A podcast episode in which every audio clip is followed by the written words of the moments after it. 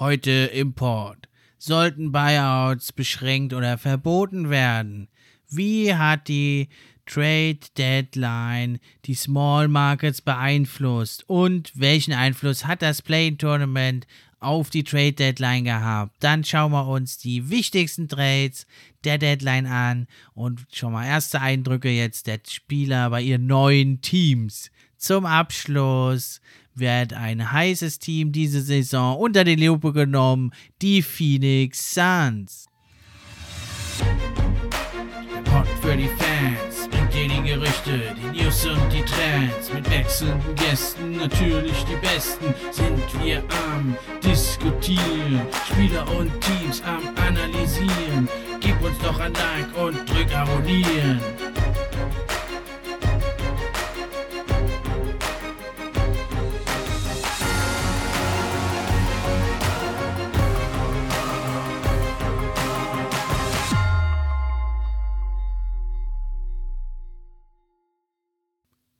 Hi, hallo und herzlich willkommen zur heutigen Episode vom NBA Fan Podcast. Es geht also um die Trade Deadline und die Phoenix Suns und ich habe mir auch heute ein paar spannende Gäste eingeladen. Es handelt sich um die allseits bekannten, überall begehrten Basketballgelehrten und Stats-Experten Paul und Vajos vom Court Life Podcast. Hallo, schön, dass ihr da seid. Gute, Servus Leute, ich bin's der Virus. Ja, freut mich, dass wir hier sein dürfen, Steffen. Ähm, hatten ja letzte Woche die Folge bei uns dann hochgeladen beim Court Life Podcast. Heute bist du dann dran, also sind wir quasi bei dir der Gast. Ja, wir freuen uns mega drauf und ja, wie gesagt, vielen Dank für die Einladung und ich glaube, die Themen sind Hammer. Ich hab Bock. Äh, ja, mehr habe ich nichts hinzuzufügen. Ja, bevor wir also in die Trades reingehen, würde ich gerne erst nochmal ein paar allgemeine Themen zur Trade Deadline besprechen. Als da wären zum einen das Thema Buyout. Viele waren ja ganz schön verärgert jetzt und fanden es also unmöglich, dass da jetzt also Griffin und Aldridge und Drummond auch eben sich da über den Buyout da den Contendern anschließen und also nicht nur neben der Trade Deadline schon ohnehin die guten Teams noch besser werden, weil die schlechten ihre Spieler abgeben. Nein, jetzt kommen eben noch diese Buyouts dazu und dann ist ja noch kurioser ist der Fall also von Al Horford, der jetzt bei den Oklahoma City Thunder noch zwei Jahre Vertrag hatten da 54 Millionen Dollar kassiert und jetzt soll er sich da als Cheerleader und äh, Gym-Mitarbeiter sozusagen da betätigen. Also ganz merkwürdig und auch also ziemlich eine ja neue Mode irgendwie da für die Contender. Also sich da noch günstig auf dem Buyout-Market eben zu verstärken mit Leuten, die sich da anschließen. Wie siehst du denn dieses Thema mit den Buyouts und was ist deine Meinung dazu? Ja, zunächst ist erstmal zu sagen, ich kann das aus der Seite der Spieler natürlich irgendwo nachvollziehen. Ich meine, meistens wird man ja gebuyoutet von einem schlechteren Team, wo es jetzt nicht so gut läuft. Und dann natürlich aus Sicht des Spielers klar, wo willst du hin? Ähm, nicht zum nächsten direkt zu einer Mannschaft, die nicht so erfolgreich ist. Da kann ich das verstehen. Nichtsdestotrotz aus Seiten der Liga oder auch natürlich von Gegnern oder anderen Mannschaften ist natürlich immer schwierig einzuschätzen. Ich meine, ähm, wie fair kann es sein, dass eine Mannschaft wie Brooklyn Nets, die bereits so viele Superstars hat, dann quasi noch zwei weitere, ähm, ja, sind vielleicht ältere Spieler, aber ich meine, das sind ja immer noch Spieler, die produzieren können, die ähm, erfahren sind und die schließen sich so welche Mannschaften an. Da musste man sich natürlich fragen, ist sowas gerecht, ist sowas fair und es gibt ja auch von Seiten der NBA natürlich da überhaupt keine Restriktion. Also es gibt ja keine Regel, wann oder wo der Spieler dann quasi ein, den nächsten Vertrag äh, unterzeichnen darf. Und von daher, ja, ich will jetzt nicht den Case machen von Wettbewerbsmanipulation oder ähnliches, auf keinen Fall, aber da sollte schon eine Restriktion kommen von Seiten der NBA, dass man vielleicht da hinsichtlich sucht, ob man quasi nicht, dass man zum Beispiel, wenn man jetzt die Netz ist, man darf jetzt nur einen Buyout-Kandidaten pro Season sich angeln. Das wäre jetzt ein Vorschlag von mir. Nichtsdestotrotz allgemein gehalten ist es ein schwieriges Thema, aber Steffen, ich frage dich, wenn du jetzt zum Beispiel jetzt der Drummond wärst, du würdest dich ja wahrscheinlich, sag ich mal, auch ein Contender wie zum Beispiel die Lakers oder ähnliches anschließen und würdest ja nicht jetzt zum Beispiel zu den Timberwolves gehen, oder? Oder sehe ich das falsch? ja, also nichts gegen die Timberwolves, aber natürlich ganz klar für Drummond, dass er jetzt da sich auf die Jagd begibt nach einem Ring und da eben versucht, äh, sich einem Top-Team eben anzuschließen. Auf der anderen Seite natürlich wäre es vielleicht auch eine Idee für Drummond zu sagen, ja, ich schließe mich jetzt vielleicht nicht direkt den Contendern an, sondern ich versuche es bei einem anderen Team, wie vielleicht den Boston Celtics oder so, versuche da eben eine größere Rolle, ja, für mich irgendwie noch zu bekommen. Ja, bei den Lakers wäre es ja dann, wenn Anthony Davis zurückkommt, natürlich nicht so eine große Rolle für ihn. Und da äh, ist es natürlich so ein bisschen, sehe ich es zwiegespalten. Zum einen kann er natürlich seinen Marktwert da extrem steigern, wenn er NBA Champion wird und da eben bei den Lakers dann den Titel erreicht. Auf der anderen Seite wäre es natürlich für ihn auch schon sinnvoll, da mal zu checken, ja, ähm, wo kann ich eben eine größere Rolle für mich erzielen und da dann eben langfristig doch auch besser fahren und nicht zu so einem Journeyman zu werden, ja, wie es ja ein bisschen ihm droht auch im Moment Drummond, der ja also noch nicht so wirklich seine Heimat gefunden hat. Ja, aber also noch eine andere Sache, die mich da irgendwie ja verwundert, die es also so bisher überhaupt noch nicht gab, ist also das Thema, dass dann die Spieler da nicht mehr spielen. Ja, also sowohl Griffin als auch Drummond, Aldridge und jetzt Horford, ja, die werden da gar nicht mehr eingesetzt, die werden auf die Bank gesetzt äh, oder nicht mal mehr auf die Bank, werden eigentlich nach Hause geschickt äh, jetzt eben in Sachen Corona-Protokoll und dann versucht man irgendwie da einen Trade für die zu finden. Äh, ich verstehe es irgendwie nicht so ganz, weil wenn einer nicht spielt, klar, also er verletzt sich dann nicht, das Verletzungsrisiko ist dann halt nicht vorhanden, aber irgendwie, ja, der, der Trade-Wert, den erhöht es ja jetzt nicht gerade, wenn einer da wochenlang oder einen Monat sogar nicht gespielt hat, dann fragen sich natürlich die Teams auch, warum soll ich jetzt noch was traden für den? Denn wenn ich mir den eh auf dem Buyout-Market holen kann, dann brauche ich ja da irgendwie nichts dafür zu traden. Also das ist für mich ein ganz merkwürdiges und nicht wirklich zu 100 Prozent also nachvollziehbares Phänomen, was sich jetzt da irgendwie entwickelt hat, eben da die Spieler nicht spielen zu lassen. Wie siehst du das denn? Findest du das eine gute Maßnahme? Ja, ganz schwierig. Also muss ich dazu sagen, habe ich so in der Form wirklich nicht vorher gesehen oder auch gekannt. Ich meine, ist wahrscheinlich ein Phänomen oder wie du sagst auch ein Trend, der seit dieser Saison äh, durchgeführt wird.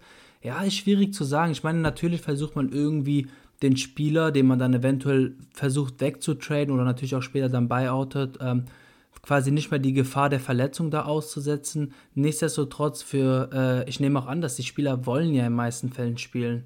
Und es ist auch eine schwierige Situation. Man hat ja auch zum Beispiel gesehen, Andre Drummond war jetzt nicht so zufrieden damit, dass er ausgesetzt wurde. Äh, freiwillig war es definitiv nicht. Andere Spieler wurden auch laut. Ein Draymond Green hat in der Pressekonferenz kurz danach auch ähm, sein Statement dazu abgegeben, was er davon hält, im Sinne von, ähm, dass die Spieler immer noch, wir müssen, also die Spieler sollten professionell bleiben, müssen professionell bleiben und die Teams oder die Owner können da mit den Spielern an sich machen, was sie wollen, in Anführungszeichen.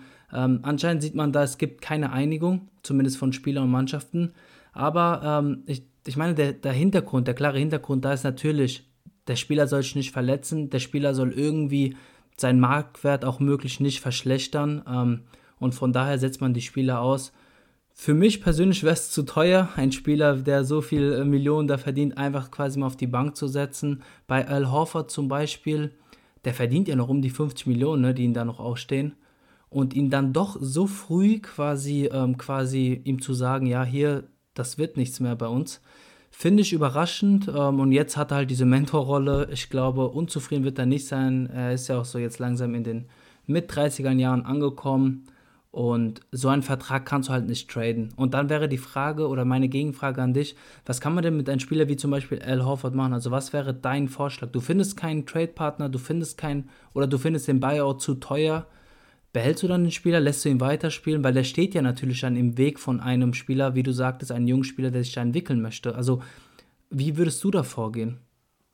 Ja, zunächst mal würde ich also den ähm, Philadelphia 76ers, die ja diesen Mega-Vertrag Al Horford da gegeben haben, den er also ja jetzt nicht mehr wirklich wert ist, die haben eigentlich das Problem ein bisschen verursacht. Den würde ich einen auf den Deckel geben. Ja, also es ist schwierig. Was macht man dann mit dem Spieler? Also ich würde ihn irgendwie dann doch noch spielen lassen. Es müssen ja nur ein paar Minuten sein. Ja, ja. Ja, und dann kannst du ja irgendwo noch da beitragen als Veteran, eben was sie, wofür sie ihn ja eigentlich auch geholt haben, als Veteran, der da die jungen Wilden irgendwie ein bisschen ja unterstützen soll, dann ihrer Entwicklung und wenn er halt dann so gar nicht mehr spielt, dann kann er natürlich diese Funktion auch nicht mehr so wirklich ausüben.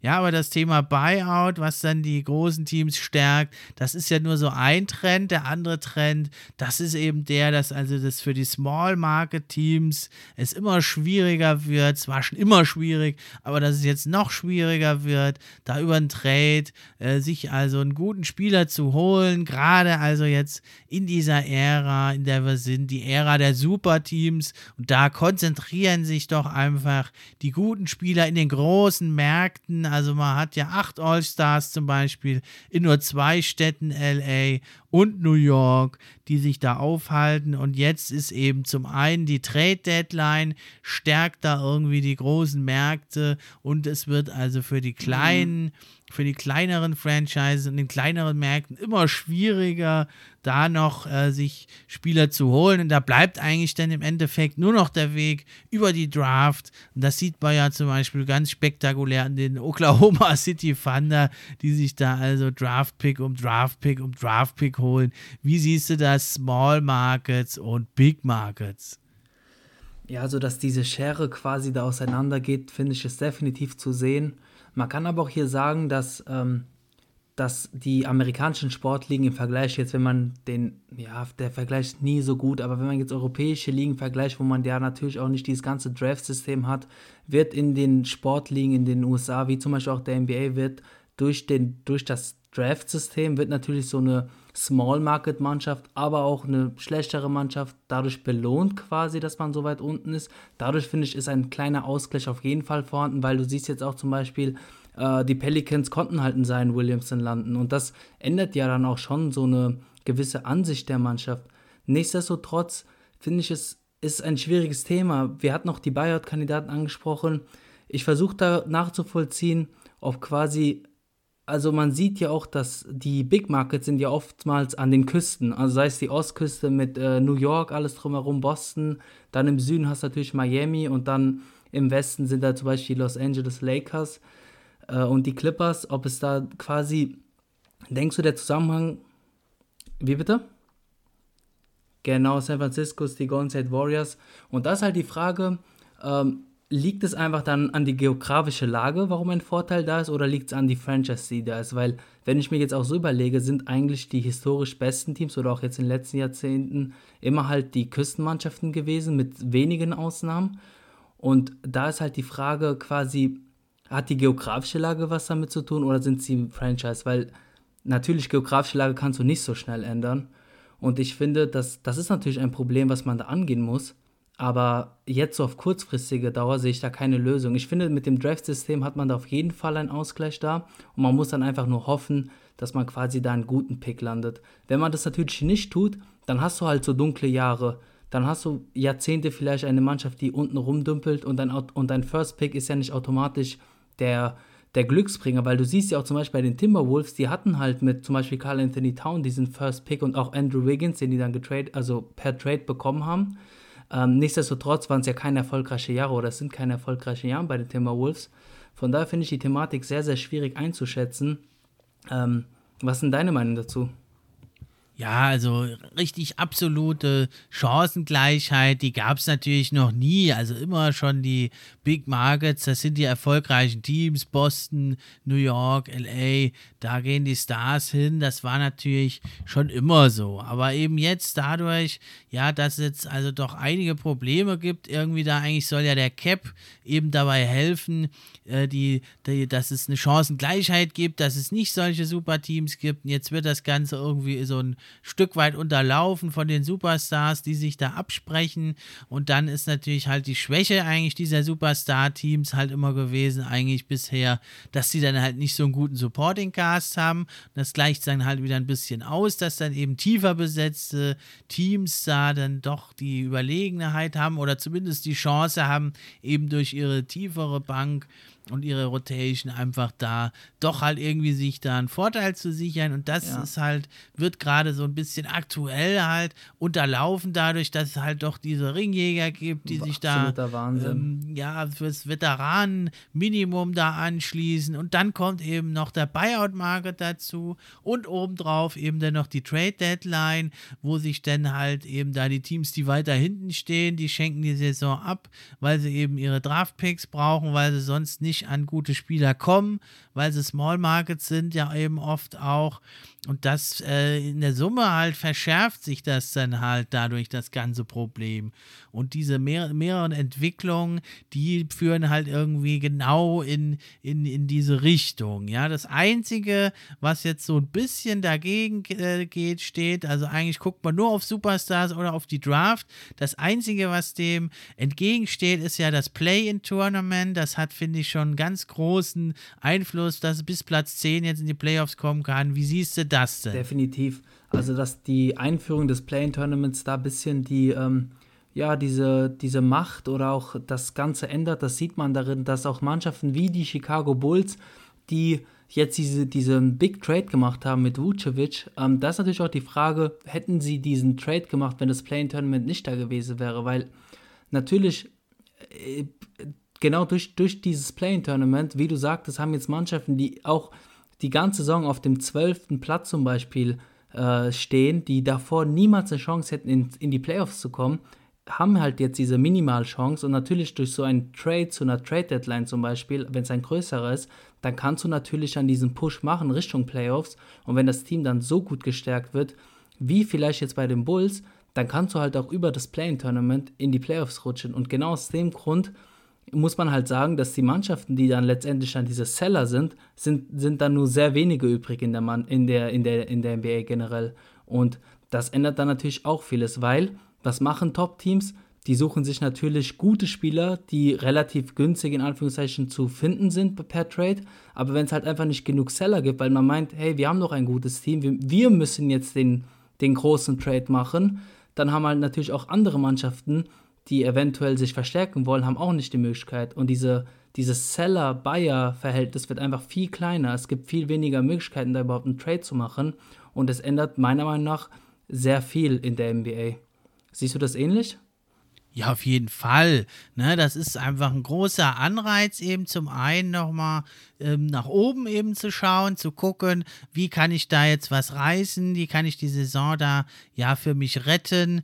Und das andere ist eben, dass es ja sich jetzt nicht mehr so lohnt, eben zu tanken. Es lohnt sich zwar schon noch, eins der schlechtesten drei oder vier Teams eben zu sein, da man dann eben doch nochmal eine höhere Wahrscheinlichkeit hat, da also ein Topic zu bekommen. Aber es ist also nicht mehr dieses Rennen um den letzten Platz, wo also Teams wirklich fast jedes Spiel in der Saison abschenken. Das war doch teilweise sehr, sehr hässlich. Ja, und das ist das eine, das also, das hat ja jetzt auch unter anderem die Toronto Raptors und die ähm, Indiana Pacers sicherlich dazu bewegt, eben jetzt nicht so viele Spieler abzugeben oder bei den Pacers ja gar keine wurden abgegeben und dann eben nach oben zu gucken, zu sagen, wir tanken jetzt nicht, das lohnt sich nicht so sehr für uns, wir wollen lieber mal was riskieren und wir wollen dieses Play-in-Tournament erreichen und da ist man natürlich im nationalen Fernsehen und kann da natürlich auch nochmal Zuschauereinnahmen generieren, wenn man in die Playoffs kommt, natürlich noch mehr und man macht natürlich dann seine Franchise eben wieder interessanter, als wenn man jetzt wirklich absolut nach unten tankt. Aber im Endeffekt geht es jetzt dann doch wieder so ein bisschen dahin. Man hat jetzt also die Rockets und die Timberwolves, die Pistons und die Magic, die ja dann jetzt doch eher wieder nach unten sich orientieren werden. Auch die Oklahoma City Thunder, da hat es ein bisschen mit der Verletzung von Shea Gilligas Alexander zu tun und jetzt wird eben Horford nicht mehr spielen gelassen. Also es ist schon so, dass dass dann diese Superstar- und Konzentrationsbewegung auf die Top-Teams da ein bisschen ausgebremst wird.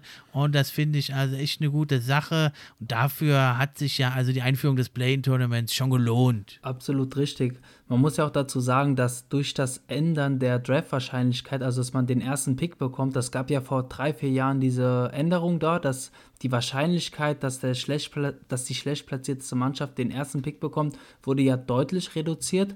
Und auch da, weil es halt einfach nicht diese Garantie gibt, weil auch jetzt eine Mannschaft wie Minnesota oder Houston, die ganz unten sind, selbst für diese Mannschaften gibt es ja einfach überhaupt keine Garantie, dass die einen hohen Pick bekommen. Es könnte ja auch der Fall eintreten, dass sie den vierten oder fünften Pick bekommen.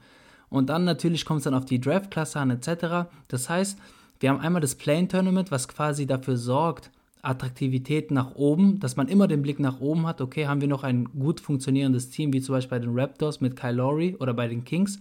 Aber auch natürlich dass das Tanken, ja, kann man sagen, es ist so unattraktiv wie noch nie zuvor. Und dadurch trauen sich auch die Mannschaften nicht zu tanken, weil letztendlich ein Pick ist halt oder das Tanken ist halt nur so gut wie, wie hoch der Pick dann letztendlich wird. Und wenn du da nicht den ersten oder zweiten Pick kriegst in einer relativ guten Draftklasse, ja, dann, dann kann man quasi sagen, dass auch das Tanken nicht die erfolgreichste, der erfolgreichste Weg aus dieser dunklen Zeiten der Franchises ist. Ja, jedenfalls nicht immer. Man muss halt natürlich dann auch ja das Glück und dann die Fähigkeit haben, da eben die Top-Talente eben aufzuspüren und ja, dann brauchst du natürlich auch noch das richtige Umfeld, damit dann aus diesen Talenten auch dann wirklich was wird. Talent alleine reicht natürlich nicht aus. Ja, kommen wir aber doch jetzt zur Trade Deadline, zu den eigentlichen Trades. Ja, da ging ja einiges ab. Und ja, wer sind für dich die Gewinner der Trade Deadline? Ja, für mich sind die Gewinner der Trade Deadline, zumindest jetzt nach dem ersten Spiel von Aaron Gordon bei den Denver Nuggets, definitiv die Nuggets. Also waren sie auch davor, ehrlich zu sein. Aber jetzt, das erste Spiel von Aaron Gordon, äh, heute Nacht fand es statt. Er war schon sehr beeindruckend. Man hat richtig gesehen, der Junge ist motiviert, der hat Bock da zu spielen. Und da sieht man auch, was gute Mitspieler aus einem Spieler, der vielleicht, klar, bei dem Magic war er gut, aber er war letztendlich nicht so überragend. Ähm, da sieht man einfach, wie ein Spieler, der quasi jetzt von dem Magic zu den Nuggets kommt, zu einem voll funktionierenden Team, dass man sich da einbringen kann.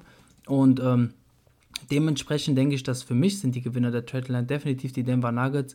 Ähm, haben ein grundsolides Team bereits davor gehabt, hier und da natürlich Baustellen gehabt, aber jetzt durch Aaron Gordon kriegst du einen Mann da rein, der scoren kann, der die Defense gibt, auch ein bisschen die Physis da mitnimmt und ist ein super Athlet und von daher ähm, finde ich, ist Aaron Gordon vor allem für das, was abgegeben wurde, also es war ja Gary Harris einmal und dann noch RJ Hampton und ein First Rounder, da hast du nicht viel abgegeben, vor allem weil Gary Harris einfach ja nichts gerissen hat seit seiner Verletzung und dementsprechend der größte Gewinner für mich eindeutig Denver Nuggets mit dem, mit dem, äh, mit dem Zusatz jetzt von Aaron Gordon. Wen hast du als Gewinner bei der Trade Deadline?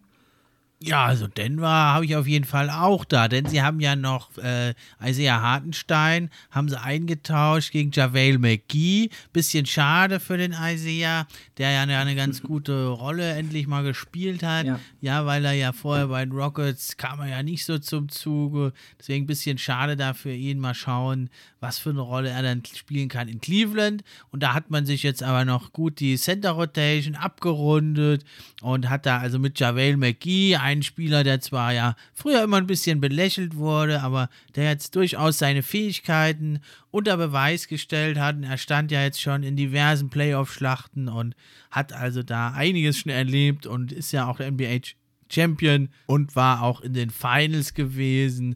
Also ja. durchaus ja jemand, der sich gemacht hat, ja. Und dann natürlich, äh, wie du es schon sagst, hat man eben jetzt mit Aaron Gordon einen Spieler bekommen, der hat ja zwar irgendwie zuletzt jetzt ein bisschen overhyped wurde, ja, er ist jetzt nicht der Franchise-Player, er ist jetzt nicht der Superstar, der ein Team sofort auf eine andere Ebene hebt, aber er ist eben ein sehr, sehr guter Spieler, der jetzt da im richtigen Umfeld da natürlich den Denver Nuggets ganz, ganz viel bringen kann. Und also zum einen nimmt er da wirklich viel mhm. Druck, finde ich, von Michael Porter Jr., der ja bisher so der dritte Mann war eigentlich bei den Nuggets, das vielleicht auch immer noch ist, aber kann sich jetzt ein bisschen da abwechseln. Äh, kann er natürlich Aaron Gordon, der eigentlich doch konstant da so seine 15 Punkte bringt in der NBA, der wird das auch weiterhin schaffen. Und da wird er dann eben nämlich Michael Porter Jr. nicht mehr diesen Druck haben. Zum anderen aber vielleicht doch auch, kriegt er da nochmal so einen Kick. Ne, bei ihm war ja das Problem, dass er nicht immer so konstant seine Leistung gebracht hat, ein bisschen schwankend noch, ist ja ein junger Spieler, da kann man das auch verzeihen. Aber eben, da hat er jetzt also den Aaron Gordon und dann ist natürlich, kann man sagen, wenn jetzt dann also die Top 3 da mit Gordon und dann eben noch Michael Porter Jr., wenn der mal einen guten Abend hat, dann ist es natürlich jetzt ganz, ganz schwer, die Denver Nuggets äh, zu schlagen, wenn die da wirklich alle da ihre Leistung mm, mm. abrufen und das einigermaßen so klappt, äh, wie wir uns das jetzt vorstellen. Und in der Defensive ist natürlich dann, also Aaron Gordon auch nochmal ein ganz schönes Upgrade. Da kannst du dann natürlich Michael Porter Jr. so ein bisschen verstecken. Ja, kannst ihn dann da auf der 3 oder auf der 4 gegen den schwächeren Gegner verteidigen lassen und Gordon kann dann da den stärkeren Scorer übernehmen. Das ist auch nochmal ganz wichtig. Keine Frage. Also wie du auch sagtest, Konkurrenz belebt natürlich das Geschäft. Das kann dem Team nur zugutekommen. Und auch hier, du sagtest ja zum Beispiel, dass ähm, Aaron Gordon 15 Punkte, Karriereschnitt, ähm, wenn dir ein vierter oder dritter Mann 15 Punkte geben kann, natürlich dann auch hoffentlich effizient, dann kannst du, also dann hast du ja schon ein sehr, sehr gutes Team, wenn du halt quasi hinter einen Nikola Jokic, hinter einen Murray, dann noch einen Aaron Gordon oder auch Michael Porter Jr. hast, je nachdem, wenn du da als dritte oder vierte Option siehst. Das finde ich dann ist auf jeden Fall eine starke Starting Five. Und ähm, von daher, wie du sagtest, das ist ein gelungener Trade, weil, wie ich bereits erwähnt habe, man hat nichts abgegeben. Ein junger Spieler wie RJ Hampton, klar, er ist talentiert, aber wenn du halt contenten willst, wenn du Meister werden willst, dann kannst du keinen Spieler entwickeln. Und ja, zu Gary Harris habe ich ja alles gesagt. Und aus deutscher, aus deutscher Sicht, Hartenstein, Hartenstein, da, da ist mir der Fehler gerade auch reingerutscht. Ähm, klar, äh, schade, weil Denver Nuggets ja an sich natürlich ein attraktiveres Team als die Cleveland Cavaliers. Aber für ihn persönlich könnte das natürlich eine super Gelegenheit sein, jetzt nach den Rockets, nach den Nuggets, die beide ja contendet haben, dann jetzt letztendlich bei einem Team wie die Cleveland Cavaliers angekommen zu sein und auch dort auf seine Spielzeit zu kommen, hinter wahrscheinlich dann natürlich Jared Allen. Ja, und Gordon, also ist doch wirklich, denke ich, ein, auch offensiv ein sehr, sehr guter Fit. Er hat zwar jetzt über seine Karriere nur 32% Dreier getroffen, ähm, diese Saison 37,5, das ist äh, deutlich besser. Ja, warum er die über die Karriere nicht so gut trifft, das liegt vor allem daran, dass er bei den Magic ja so ein bisschen falsch eingesetzt wurde. Er sollte da viel Off-Dribble da schießen und das ist also nicht so sein Ding. Er ist aber aus dem Catch and Shoot, ist er also doch durchaus ein sehr guter Dreier Schütze, also jetzt vielleicht nicht herausragend, aber doch ganz gut. Und da kann er natürlich jetzt neben Jokic und Murray, die da die Haupt, ähm, Haupt, äh, das Hauptaugenmerk der gegnerischen Defense auf sich ziehen. Da kann er natürlich jetzt wesentlich mehr aus dem Catch and Shoot agieren, als das in Orlando der Fall war. Da war ja doch Vucevic und Fournier neben ihm die Scorer hat doch nochmal eine andere Klasse, als es jetzt Jokic und Murray sind. Das ist schon nochmal eine ganz andere Hausnummer, was die beiden da auf dem Kasten haben. Und da kann er jetzt zum einen natürlich wesentlich mehr aus dem Catch and Shoot abdrücken, hat man auch schon im ersten Spiel heute Nacht gesehen. Und das andere ist natürlich, er ist ja offensiv sehr vielseitig mit seiner Athletik, kann er da zum Korb slashen und da wird Jokic ihn natürlich immer wieder finden und da kann er also die Rolle Räume nutzen, die Jokic da reißt in die gegnerische Offense mit seinen ganzen Tricks. Der hat ja eine Gola am Start. Und da denke ich, wird das also offensiv auch ein sehr, sehr guter Fit sein. Und so ist also denn Jokic, Murray und Gordon mit Michael Porter Jr., der da immer den X-Faktor geben kann, ist ein Team, also was wirklich offensiv wie defensiv sehr, sehr schwer zu schlagen sein wird. Und dann kannst du eben Gordon da mit seiner Schnelligkeit, mit seiner Athletik, kannst du ihn doch gegen viele gute offensive Spieler auf der 4, auf der 3 eben einsetzen. Und wie eben schon gesagt, Michael Porter Jr., den kannst du da ein bisschen verstecken, der ist ja nicht der stärkste Defender. Und dann kommt eben noch dazu Paul Millsap, den kannst du dann von der Bank bringen, was natürlich auch nochmal ein tolles Upgrade ist für Denver, die da also wirklich auf allen Ebenen sich verstärkt haben und das kann also wirklich nochmal richtig was ausbringen, äh, ausmachen und Denver da einen tieferen Playoff ran durchaus ermöglichen. Ja, wen siehst du denn noch? Was ist noch für dich ein Team, was Gewinner ist von der Trade Deadline? Ja, ich fand den Trade oder die Trades der von, von Miami natürlich sehr interessant. Ähm, ein Oladipo, der jetzt gekommen ist, für quasi auch fast gar nichts, ähm, finde ich sehr interessant, weil ich finde aus ähm, taktischer Sicht diesen Trade, zum, der, der Zeitpunkt des Trades sehr gelungen, weil, ähm, wie wir wissen, hat ja Oladipo im Sommer läuft sein Vertrag aus und wird dann Free Agent. Und jetzt kannst du dir quasi ein halbes Jahr mit Playoffs natürlich einberechnet sehen, passt dieser Spieler, der ja dann doch so viel besprochen wird, so viel Hype in Anführungszeichen hat, der natürlich auch All-NBA-Spieler war oder All-Star war und ist, dass man da quasi ihn holt, man schaut sich jetzt ein halbes Jahr an, was kann er mir geben, als dritte Option wahrscheinlich hinter Jimmy Butler und ähm, Bam Adebayo und du hast ähm, nichts von den wichtigen Männern abgegeben, also du hast weder einen Tyler Hero noch einen äh, Duncan Robinson abgegeben und letztendlich Kelly Olynyk ist gegangen. Ich denke, das ist verkraftbar, ist ein guter ja, Rotationsspieler und Avery Bradley hat ja nie so richtig ins Team gefunden. Ähm, da bin ich gespannt, was auf uns zukommt. Wir konnten noch nicht leider sehen, wie Oladipo bei dem Miami Heat da äh, sich zurechtfindet. Aber äh, mit Oladipo und dann den zweiten Trade, wo man sich Bielica gesorgt hat, einen schlauen europäischen Spieler, der dir den Dreier geben kann, der Scoring natürlich auch besitzt, aber auch ähm, die Physis zumindest hat für Defense. Er ist jetzt nicht ähm, der talentierteste Verteidiger, aber auch da finde ich, sind es gute Zusätze Richtung, also im Sinne von, die man in der Trade Deadline machen kann. Und ich denke jetzt mit Oladipo, Bam Adebayo, Jimmy Butler, Tyler Hero und Duncan Robinson hast du dann schon sehr stabile fünf Jungs, mit denen du da auf jeden Fall starten kannst. Ja, da bin ich ganz bei dir. Also die Miami Heat für mich einer der Gewinner, ja, der Trade Deadline. Ich hatte ja zwar alles auf Kyle Lowry gesetzt, habe gedacht, der würde da nach Miami kommen, hatte mich da Mittwochabend eigentlich auch bestärkt gefühlt, also denn äh, Kyle Lowry hat ja in seinem Spiel da für die Raptors nach dem Spiel sah alles nach Abschied aus, er hat alle Mitspieler umarmt, er hat nochmal so in die Kamera gewinkt, da hätte ich Haus und Hof verwettet, der Mann, der ist da fertig in Toronto und er geht zu den Heat. Es kam jetzt also dann doch anders und die Heat waren wohl nicht bereit, da Duncan Robinson oder Tyler Hero gar da zu inkludieren und dann wollten die Raptors eben da nicht drauf eingehen. Man hat jetzt aber einen guten Plan B gemacht denn äh, Kyle, Kyle Lowry ist natürlich nicht mehr der Jüngste, Victor Oladipo deutlich jünger. Und ja, er macht also diese Saison über 20 Punkte, allerdings nur 40% aus dem Feld, 33% Dreier, nicht so überragend, aber an sich ist er natürlich der Playmaker auf dem Flügel, er bringt dir Scoring, er hat viel Erfahrung in der Postseason. Und er ist also auch theoretisch eigentlich ein guter Verteidiger, er hat in Indiana bei den Pacers teilweise richtig gewütet da und Steals noch und nöcher geholt. Und da ist natürlich die Frage, ja, äh, kauft er das ab, macht er da mit, da bei dieser Hardwork, Pace-Off, Heat Culture, dann könnte das richtig gut funktionieren, denn der Victor Oladipo ist eigentlich ein harter Arbeiter, der sich immer verbessert hat, bis dann eben jetzt diese Verletzung ihn zurückgeworfen hat. Und man hat also jetzt nicht viel aufge aufgegeben für ihn. Olinik Technik, denke ich, wirkt ein bisschen schwerer, als du das siehst, aber man hat mit Bielica, das ist schon richtig, da einen relativ ähnlichen Spieler als Ersatz geholt.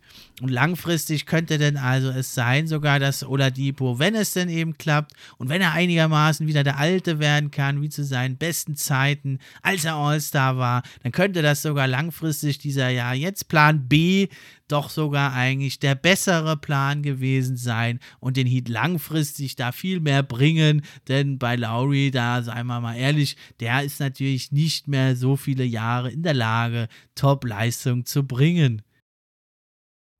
Welche Teams haben in deinen Augen da noch gut abgeschnitten bei der Trade Deadline? Wer hat sein Team da gut verstärkt und das Richtige getan für die Zukunft und für diese Saison auch noch? Ähm, ja, des Weiteren würde ich da auf jeden Fall ähm, auch die Portland Trail Trailblazers erwähnen. Ähm, ist ja Norman Paul haben sich gesichert, im Gegenzug ist ähm, Garrison Jr. und Rodney Hood zu den Toronto Raptors gegangen. wieso mir dieser Trade so gefällt, ist natürlich, dass man sich mit Norman Paul, der ja momentan phänomenal unterwegs ist, ähm, fast seine beste Saison in seiner Karriere momentan abliefert, ähm, gehst du auch hier quasi den Weg ein, dass du Gary Trent Jr., der super gut ist, auch super fit in Portland gewesen war, gibst du jetzt ab, weil er wird halt im Sommer Free Agent und auch hier natürlich, er wird wahrscheinlich den großen Geldsack bekommen.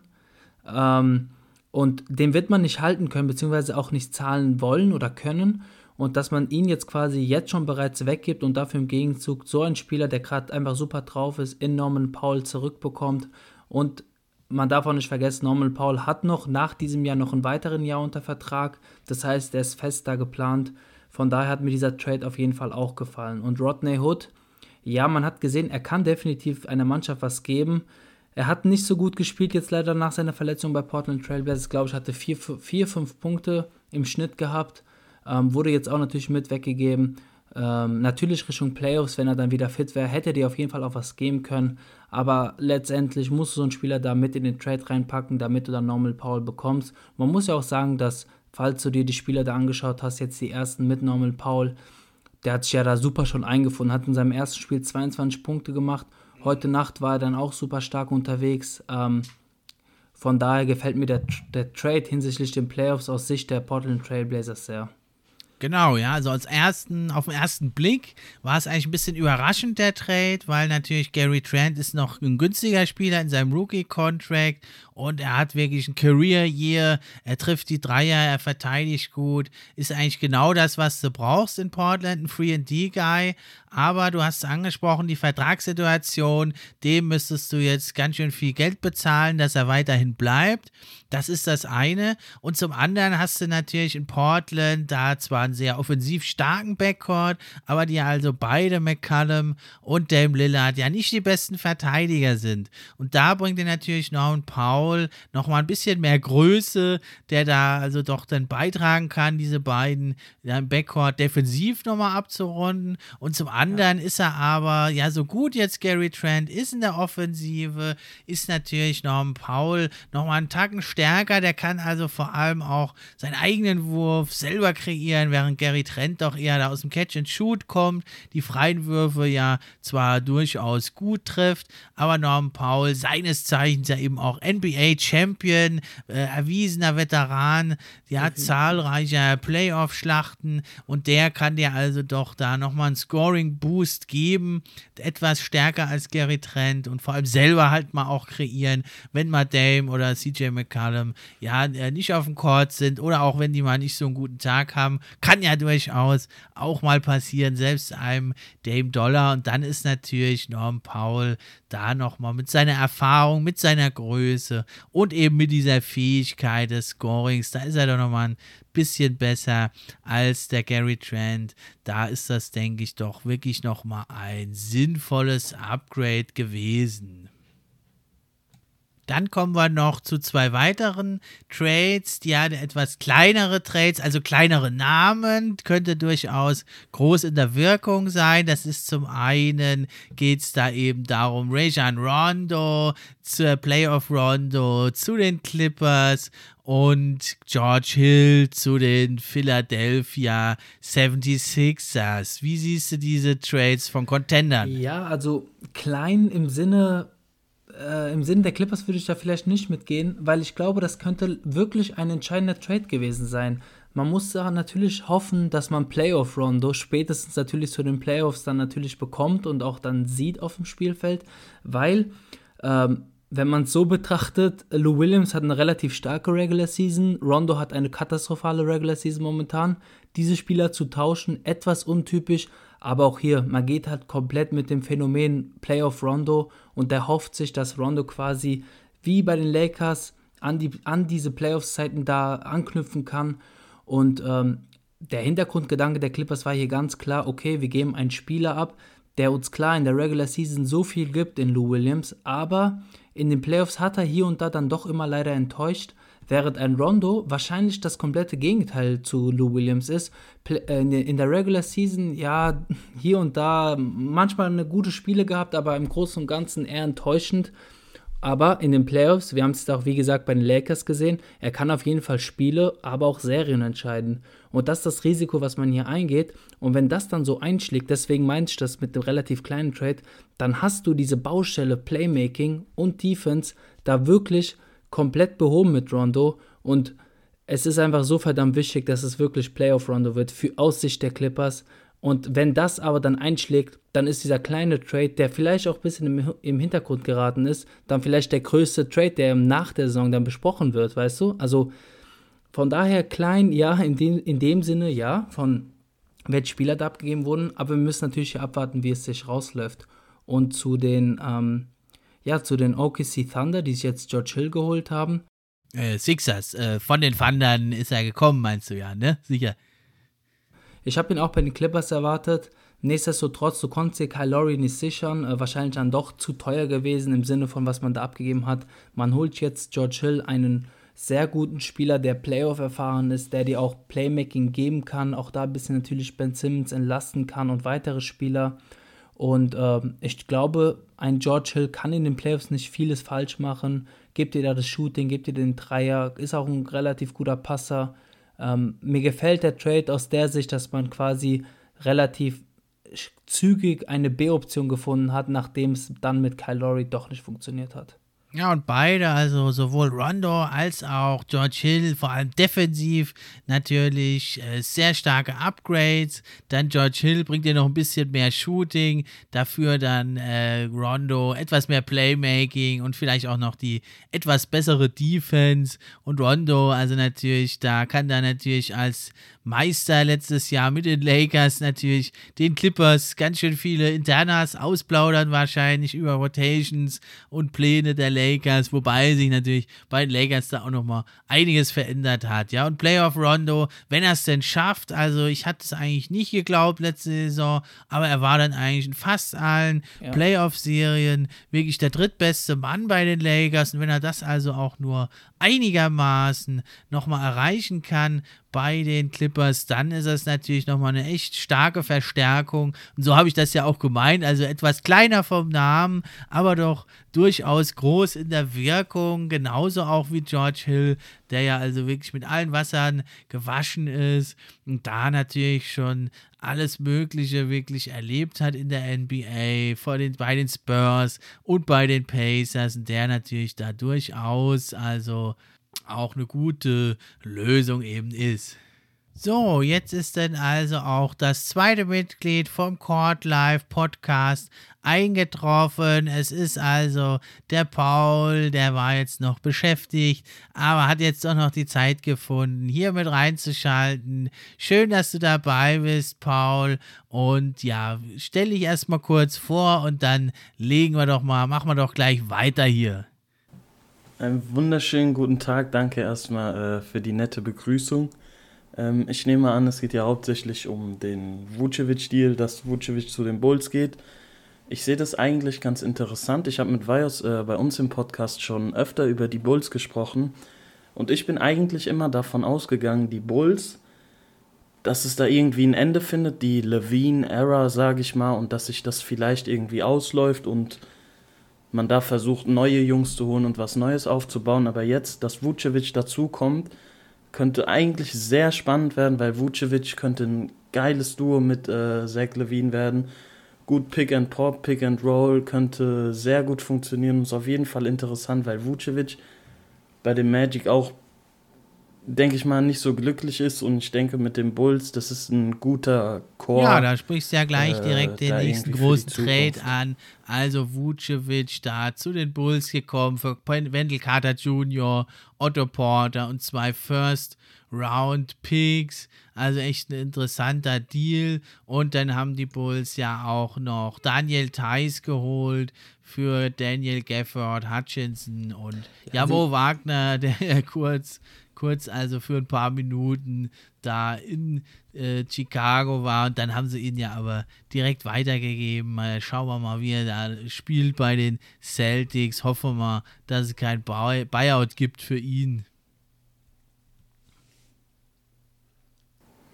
Das interessiert mich auch, weil Weihers ist so ein, hat sich bei uns im Podcast schon ja, ein paar da Mal ist natürlich geoutet die als Frage, Wendell Carter ja, ist das nicht ein sehr hoher Preis, den die Bulls da gezahlt haben? Zwei First Rounder und ein wirklich gutes Talent abgegeben da für einen zugegebenermaßen sehr, sehr guten Spieler, aber doch eigentlich eher ein Spieler, der dich jetzt nicht wirklich automatisch dann direkt da ja zu einem Contender Ja, das macht. stimmt. Also ich halte natürlich viel von einem Wendell Carter Jr., der auch sehr vielversprechend sein kann.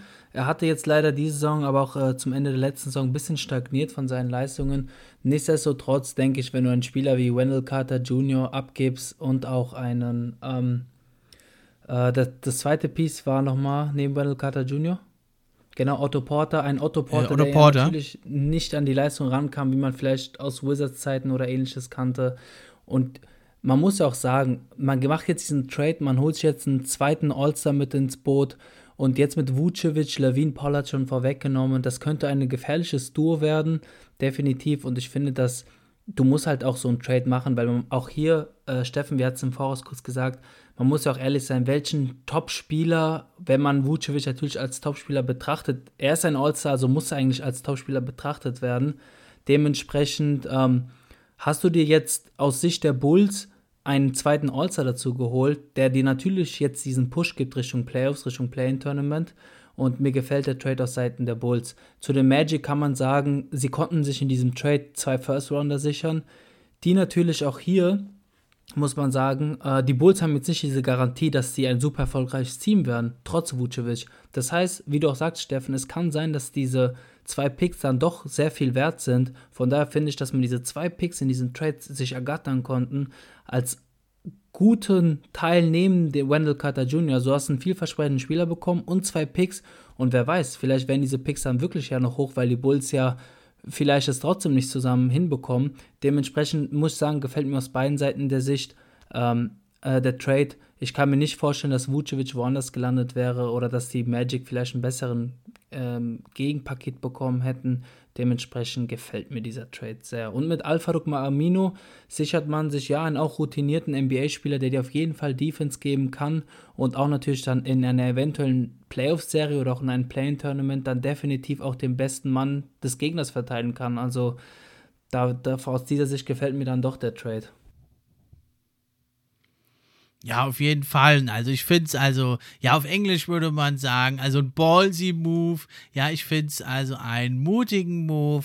Und da finde ich, sollten viel mehr Teams äh, auch sowas mal wagen. Ja, nicht immer nur auf die Superstars und auf die Draft schauen, sondern doch einfach mal auch versuchen, sich zu verbessern. Ja, sein ein gutes Team einfach mal noch zu verbessern, wenn die Chance da ist und dann eben zu sagen, okay, wir werden jetzt vielleicht nicht Champion dadurch, aber Ja. wir haben dann vielleicht eine höhere Chance, ja, in die Playoffs zu kommen und dann nutzen wir das doch mal einfach und gehen nicht immer nur in Richtung Tanking, Tanking, Tanking oder hoffen, dass wir irgendwie durch einen Trade in der Offseason oder bei der Trade Deadline uns irgendwie da ein Superstar in die Hände fällt. Warum nicht mal jetzt mit so einem jungen Team, einem aufstrebenden Team, mit einem Superstar oder All-Star, besser gesagt, in Zach Levine. Und da denke ich, ist es also sehr bewundernswert, dass die Chicago Bulls das mal endlich jetzt gewagt haben. Und deswegen finde ich da echt, muss man Respekt geben. Und das wird ja also auch ein ziemlich geiles Duo da, Vucevic und Zach Levine, offensiv wirklich furchterregend, die beiden. Zach Levine kann ja am Korb abschließen, kann von draußen knipsen und da jetzt ein Pick and Roll äh, zu laufen mit Vucevic, oder also eher ein Pick and Pop, der geht ja jetzt nicht so sehr zum Korb, der Vucevic, aber da kann er eben dann nochmal Lücken reißen für Zach Levine, dann eben selber den Korb anzugreifen, kann er ja durchaus. Das haben wir ja beim Slam Dunk Contest schon gesehen. Und dann natürlich äh, Vucevic da in der Midrange. Und von drei hat er ja unheimlich sich verbessert, trifft diese Saison. Also wirklich 40% Dreier hat sich da über viele Jahre hinweg gesteigert, hat sich das wirklich erarbeitet. Also ein ganz toller offensives Upgrade. Ist, also mir gefällt der Fit von Thais bei den Bulls sehr, ähm, weil er quasi höchstwahrscheinlich ja dann hinter Vucevic kommen wird und du hast ja schon angesprochen, das ist ein super Verteidiger. Man hat es immer wieder bei den Bulls gesehen. Trotz seiner ja doch anders heißt Größe auf der Fünferposition kann er da wirklich viel verteidigen. Er ist super mobil, er hat auch überhaupt keine Angst, in die Bälle reinzugehen, auch immer diese Blocks sich wiederum zu, äh, wieder zu trauen. Ähm, der Fit gefällt mir da sehr bei den Bulls, das, das steht außer Frage. Ich bin ein bisschen überrascht, dass die Bulls den da weggegeben haben. Ähm, das hätte ich jetzt so nicht erwartet vor Beginn der Trade Deadline. Vor allem für den, ja, man hat ja Mo Wagner jetzt geholt von den Bulls, der ja dann doch ein paar Minuten offiziell bei den Bulls war. Nichtsdestotrotz, äh, wie du sagtest, das ist halt so ein Trade, den man nicht erwartet, aber wenn du, wenn du wirklich was riskieren willst, und auch, äh, das hast du ja auch bereits gut zusammengefasst, dann sind diese kleinen Trades, wo du dir zum Beispiel Daniel Theiss für auch fast gar nichts holst, der kann letztendlich dann wirklich viel bewirken. Und äh, bei Thais mache ich mir keine Sorgen, dass er irgendwie Probleme hat, sich ähm, bei den Bulls da in, in, seine, in seine Rolle zu finden und diese dann perfekt Nee, also ganz klar. Und äh, das, das Tolle ist ja, also Vucevic ist natürlich jetzt nicht der stärkste Defender. Er ist zwar ein ganz guter defensiver Rebounder, greift sich da zwölf Rebounds ab, aber dann eben mit Thais zusammen, der ja wirklich ein Top 30, 40 Defender ist diese Saison. Da kann sie also einen echten starken Frontcourt bilden. Und gerade also Vucevic ist ja im Career Year 24,5 Punkte machen macht er, nimmt äh, 6,5 Dreier, hat also da kontinuierlich gesteigert. Ja, vor zwei Jahren waren es nur drei Dreier pro Spiel und im letzten Jahr waren es dann schon 4,7 Dreier und jetzt ist er, geht er schon Richtung 7 Dreier und das bei guten Quoten. Und das sind jetzt also nicht nur die Corner-Dreier, das sind auch von viel weiter hinten, nimmt er da die Würfe. Und da muss man ja sagen, in Orlando, da hat er ja die Offense fast alleine eben getragen. Und jetzt hat er ja mit Zach Levine also noch stärkeren Scorer eigentlich neben sich. Und da können die beiden natürlich ganz schön was raushauen. Und Daniel Theiss verstärkt da jetzt natürlich nochmal mit seinen defensiven Fähigkeiten vor allem. Und ein toller Teamplayer ist er ja auch noch und verstärkt da also diese Frontcourt-Rotation. Ja, wundert mich ein bisschen, dass Markanen nicht abgegeben wurde. Ist eigentlich auch ein Power Forward. Aber ich denke, den werden sie jetzt vermehrt als Small Forward einsetzen. Ja, absolut. Bei dem Magic musste ja Vucevic wirklich alles machen. Und auch ähm, das Team war ja wirklich verletzungsgebeutelt, hatten auch kein gutes Spielermaterial. Und natürlich wenn man dann so viel machen muss und natürlich auch die Haupt, äh, die Haupt, äh, also die, das Wichtigste, der beste Offensivspieler des Gegnerteams ist, dann hat er ja natürlich die ganze Aufmerksamkeit. Und dementsprechend leiden da immer leicht die Effizienz darunter. Die Punkte können hochgehen, die Effizienz könnte darunter leiden. Aber jetzt, wie du sagtest, Steffen, bei den Bulls, jetzt hast du Spieler wie ein Zach Levine, der da diese Attraktion wegnimmt. Und man darf auch nicht vergessen, die haben immer noch einen Markanen da, also ich bin sehr gespannt, wie das alles da funktionieren wird mit einem Daniel Theiss, mit einem äh, Vucevic. Ich bin, ja, du hast zu Beginn gesagt, es war ein riskanter Move, aber es könnte sich wirklich auszahlen für die Bulls. Also ähm, und schauen wir mal später da nochmal im Sommer hin. Was, was meinst du denn, werden die Bulls da den nächsten Risikomove machen oder werden sie sich jetzt vielleicht einen guten weiteren Spieler holen und dann hast du, wenn du neben Zach Levine noch einen weiteren Topstar oder auch vielleicht einen All-Star dir sichern kannst, dann hast du da wirklich schon eine starke, ja, keine Big Three, aber du hast starke drei Männer da, die auf jeden Fall viel dir da bringen können. Und dann sind sie vielleicht nächstes Jahr nicht um den zehnten Platz, sondern sind dann plötzlich um den vierten, fünften Platz im Osten. Das ist genau die Frage, die ich mir gestellt habe, weil die Bulls geben ja junge Leute ab und holen sich quasi Veteranen rein. Also ist ganz klar irgendwie ein Win-Now-Trade, beziehungsweise die wollen jetzt angreifen und verschenken dafür ein bisschen die Zukunft. Aber seht ihr da wirklich das Potenzial? Vajos hat es eben gesagt, vielleicht im Sommer noch irgendwie einen Trade forcieren, dass dann noch ein dritter Mann dazukommt. Aber seht ihr denn, sage ich mal, den Kern von Levine und Vucevic wirklich mit dem Potenzial, darum, so ein Team aufzubauen, was auch oben mitspielen kann? Ja, also nur mit den beiden jetzt bei aller Liebe eher nicht. Aber im Sommer gibt es ja eben dann auch wieder Free Agents und da werden die Bulls, denke ich, oder hoffe ich, dann auch wieder aggressiv mit dabei sein, wenn es dann um einen Victor Oladipo geht oder eben auch um einen Lonzo Ball, die da zu haben sind. Das wäre natürlich auch ganz interessant, Lonzo Ball oder auch Victor Oladipo da nochmal mit reinzubringen bei den Bulls, dann mit Vucevic und Zach Levine. Das wäre doch dann schon mal ein Team, was nochmal oben auch weiter angreifen kann.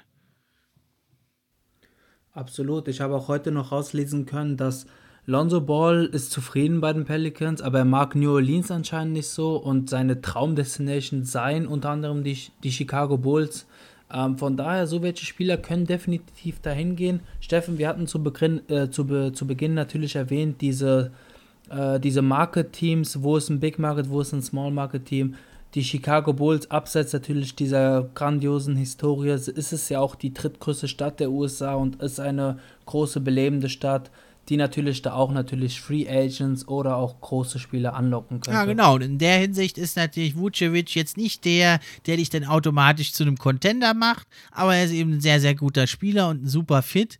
Und dann ist es natürlich wirklich die Möglichkeit jetzt für diese große, ja, fast schon legendäre Franchise der 90er Jahre, die Chicago Bulls, da nochmal anzugreifen. Und du hast völlig recht, das ist ein Riesenmarkt. Da musst du nur mal alleine nehmen, wenn die Chicago Bulls Bulls bei den Milwaukee Bucks spielen oder auch bei meinen Pistons, da ist da oft das halbe Stadion gefüllt mit Bulls-Fans und die warten ja, die hungern, die dürsten ja geradezu nur nach neuen Erfolgen und die freuen sich da jetzt auch total auf dieses Team.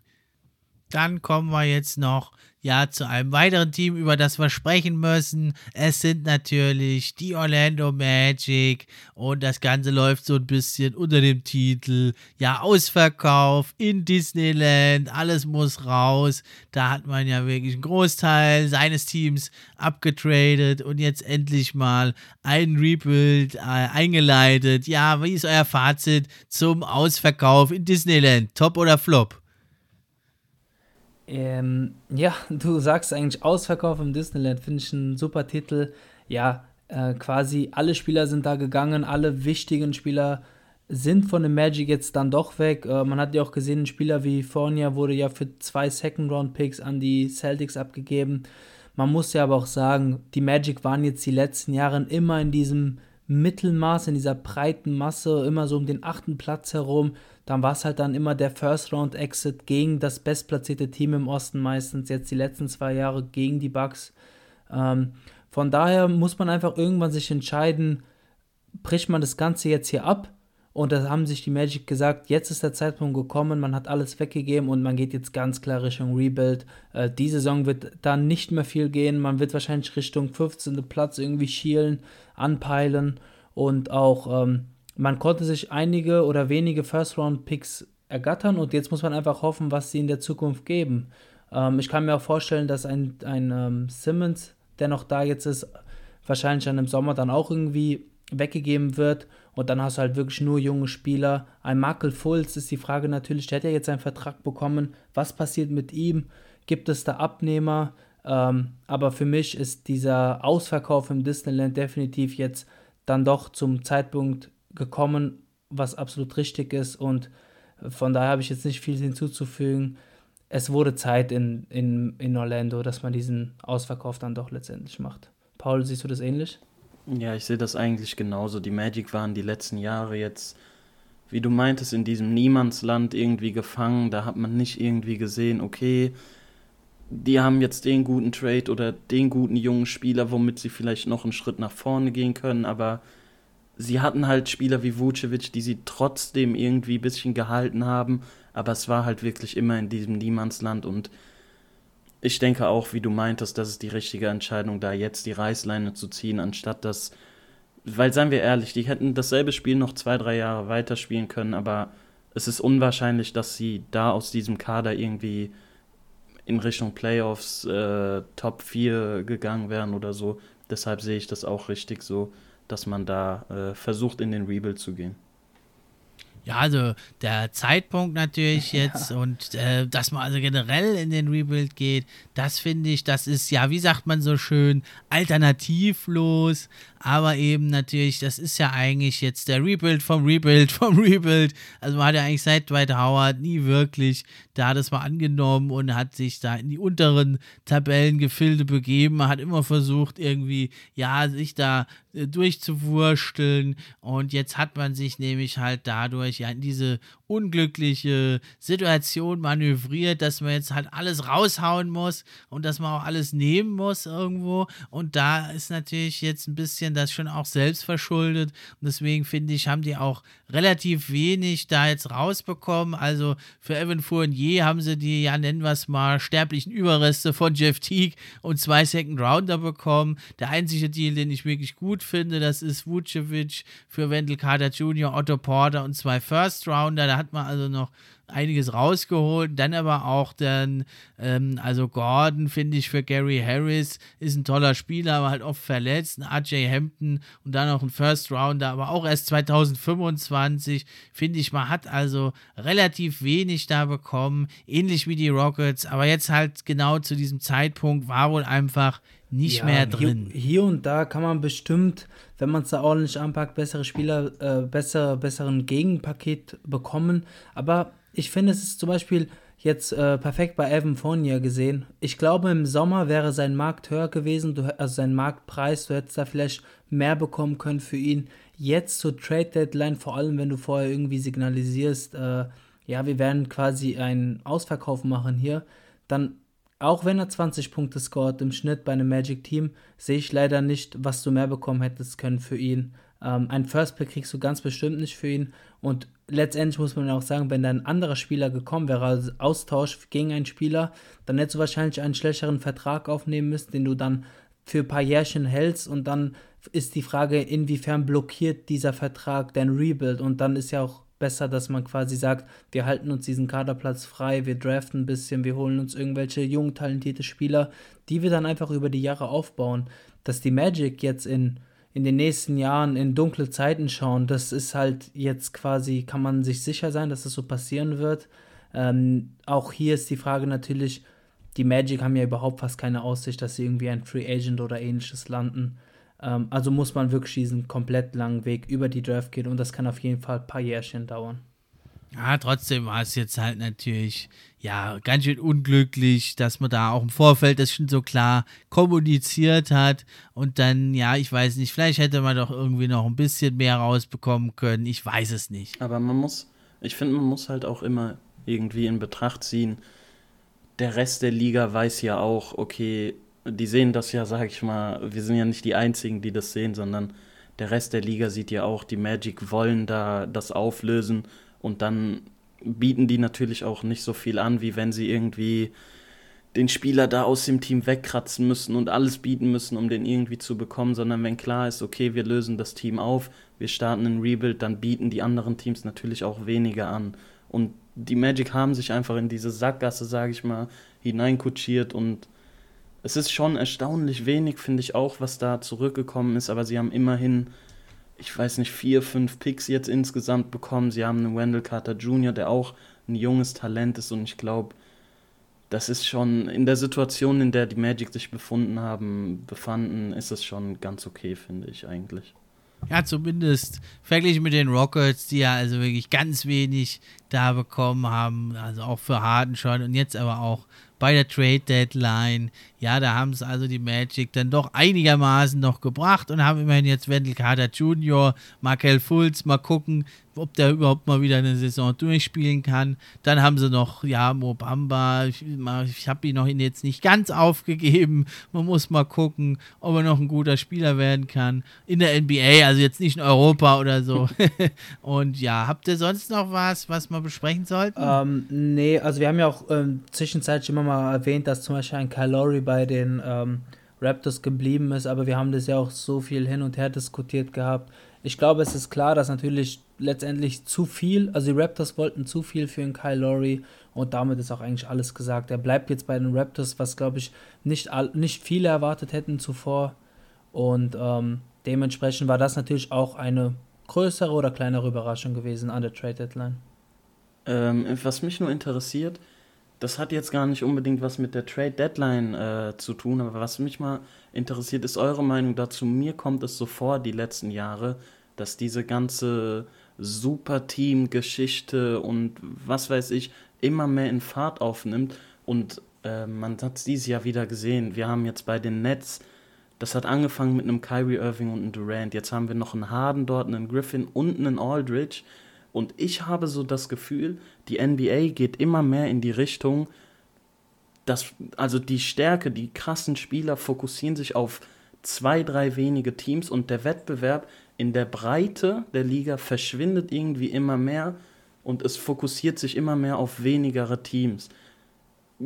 Kommt nur mir das so vor oder habt ihr auch das Gefühl und seht ihr da in Zukunft, dass das noch extremer wird, also dass es wirklich in fünf, sechs Jahren gibt es vielleicht, okay, wir haben im Osten das Team und das Team, da haben drei Spieler jeweils so einen krassen Paycheck, äh, so einen krass reduzierten Paycheck genommen, weil sie einfach den Ring wollen. Ähm, seht ihr das da, dass sich das noch mehr steigert oder geht das wieder zurück in Richtung breiter Wettbewerb? Na, da passt ja deine Einschätzung wirklich wie die Faust aufs Auge. Ah, so. Weil okay. äh, das haben wir also vorhin schon auch besprochen, der Weibers und ich. Und das haben wir also ganz genauso gesehen wie du, dass das eigentlich nicht sein kann, dass da die Regularien der NBA in Sachen Chancengleichheit da derartig aufgeweicht werden. Das äh, haben wir gesagt, dass da müsste sich eigentlich mal was tun jetzt in der Offseason. Und wir hatten auch die Idee schon gehabt, vielleicht, dass man da das auf einen Buyout pro Team, also für das aufnehmende Team, da begrenzt, weil es doch einfach irgendwo ja eine, eine unlauterer Wettbewerbsvorteil ist eben für die Contender, für die starken Teams und das sind ja eben oft dann auch die Big Market Teams und das ist also nicht in Ordnung. Damit kommen wir zum nächsten Thema. Für mich eine der Überraschungen der Saison, die Phoenix Suns. Ich hatte sie ja gut erwartet, aber nicht so stark. Für mich eine der Überraschungen der Saison. Wie seht ihr das? Ja, also es ist definitiv eine Überraschung, weil die Suns stehen ja gerade auf dem zweiten Platz im Westen. Ähm, so weit oben hätte sie dann letztendlich doch nicht gesehen. Aber äh, der Paul wird es wissen. Ich war ein großer Fan vom Chris Paul Trade. Ich habe auch gesagt, er kann einiges bewirken, wenn er bei den Phoenix Suns landet, weil da einfach ein vorhandenes Spielermaterial war. Und jetzt mit, der, mit dem Zusatz von Chris Paul, der, man muss ja nicht drum rumreden, jede Mannschaft, die er dann äh, angeführt hat, war dann letztendlich ja entweder ein Contender oder ganz weit oben mit. Und dementsprechend ähm, habe ich das schon ein bisschen erwartet. Äh, ich hätte sie eher so um den vierten, fünften Platz im Westen gesehen, vor allem weil ich halt dachte, dass die LA-Teams, aber auch eine Mannschaft wie Denver Nuggets oder die Dallas Mavericks vor den Suns landen wird. Jetzt ist es halt quasi andersrum, dass halt äh, Utah die Conference anführt, dahinter Phoenix Suns, alles super eng momentan. Nichtsdestotrotz, ähm, die Suns spielen überragend, aber man muss sagen, wahrscheinlich das, was die Suns ausmacht, sind dieses Jahr die Defense. Ich weiß nicht, ob du das auf dein Papier hast, Steffen, aber defensiv, was sie ja da gerade momentan abreißen, ist einfach phänomenal und das ist wahrscheinlich dann das Fundament deren Erfolg. Ja, also zu Beginn der Saison hat so ein bisschen da gehakt. Ich war mir also auch nicht ganz sicher, ja, ob jetzt Chris Paul mit seinem riesen Contract, den er da noch mit sich rumschleppt, da genau der Richtige ist. Er ist ja hier und da auch mal mit Teamkollegen aneinander geraten, aber jetzt wirklich spielen die ja wirklich da eine fantastische Saison, die Phoenix Suns. Sie stehen also bei 31 zu 14 auf dem zweiten Platz in der Western Conference. 7 zu 3 Siege in den letzten 10 Spielen. Also echt die Überraschung der Saison. Sie hatten ja schon einen starken Run in der Bubble. Da haben sie das also ein bisschen als ja, Motivation und Feuer genommen, dass andere Teams da ein bisschen gelacht haben und gesagt haben, was, die Suns und die Wizards, was wollen die da? Da haben sie also dann schon alle Spiele in der Bubble gewonnen. Also ich hatte sie auch vor der Saison eigentlich eher so auf Platz 4 bis 7 da gesehen, aber jetzt sind sie auf dem zweiten Platz. Man muss sie wirklich ernst nehmen. Sie haben natürlich wenig Erfahrung in den Playoffs, aber ein tiefer ran ist dennoch durchaus möglich, denn sie sind also in den Top 10, sowohl in Offense als auch Defense, was wirklich erstaunlich ist bei so einem jungen Team. Das ist ja eben im Kern einfach noch ein unglaublich junges Team, was jetzt zwar sinnvoll verstärkt wurde damit Veteranen, aber dass die so gut dastehen, auf dem achten Platz im Offensive Rating und sogar auf dem fünften Platz im Defensive Rating als junges Team, das ist schon ganz schön unglaublich und hat mich auch ziemlich ja, überrascht. Also das dieses Duo zwischen Chris Paul und Devin Booker, wie du sagst, zu Beginn hat es ja ein bisschen da, ähm, war ein bisschen Sand im Getriebe, aber ich denke, man muss einfach aus Sicht von Devin Booker verstehen, dass du hast jahrelang dieses Suns-Team quasi angeführt, konntest das Team natürlich nie zu irgendeinem Erfolg führen. Und jetzt kommt dann Chris Paul rein, der natürlich neben seiner Präsenz und seiner Aura ja einfach auch so balldominant und so intelligent ist und diese Offense einfach anführt. Und deswegen mussten natürlich da bestimmte Abläufe ähm, eingeübt werden, bestimmte natürlich auch Plays mussten da einstudiert werden. Aber man sieht, jetzt, wo quasi im, im, im Mitte der Saison, jetzt auch nach dem All-Star-Break, da, da sieht man, es greift langsam alles hintereinander, ineinander und ähm, meiner Meinung nach, Devin Booker profitiert extrem krass von Chris Paul, weil auch natürlich abseits davon, dass ähm, er weniger den Ball hat, hat auch natürlich weniger Druck, weil ähm, die Aufmerksamkeit ist nicht mehr zu fast 100% bei Devin Booker. Sie ist verteilt über das ganze Team, kann man sagen. Und das öffnet ja Devin Booker sämtliche Türen da. Und auch er wird sich und weiterhin entwickeln unter Chris Paul. Und dementsprechend gefällt mir das Duo sehr. Es ist super dynamisch. Selbst in der Defense ist Devin Booker engagierter. Ob es jetzt direkt an Chris Paul liegt, weiß man natürlich nicht. Ich denke, dass Chris Paul ihn da als Leader und Mentor da definitiv einige Tipps mitgibt. Und aus dieser Sicht kann ich nur sagen, Devin Booker offensiv hat er nochmal eine Schippe draufgelegt, wirkt ein bisschen smarter, bewegt sich da besser, aber auch defensiv. Er ist, er ist immer noch kein Elite-Verteidiger, aber er ist defensiv motivierter und engagierter in der Defense.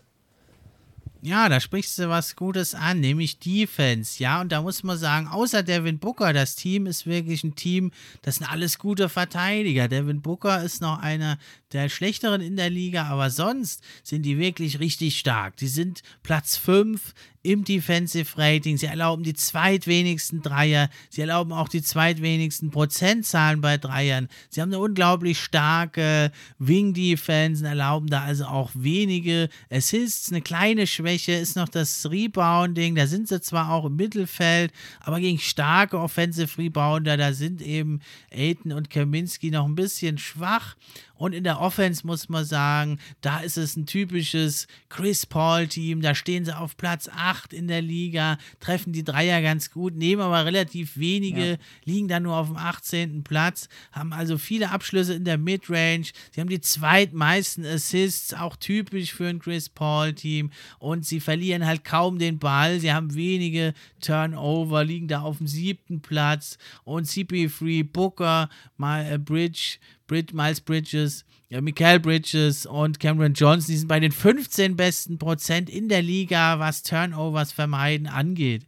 Ja, und wenn du halt nie den Ball verlierst und dann dazu auch noch hochprozentig triffst, dann sind das natürlich schon mal die Grundrezepte einer guten Offense. Und dann kommt noch dazu, sowohl Chris Paul als sein Backup Cameron Payne sind in den Top 10 bei der Assist-Ratio, also eine richtig, richtig gute Offense, die wenige Fehler macht und eben ganz im Sinne von Chris Paul da sehr routiniert und professionell agiert und das also schon in jungen Jahren des ja, Kernsystems. Also du sagst es, dieses typische Chris Paul-Team, das sieht man auch jetzt wieder bei den Phoenix Suns.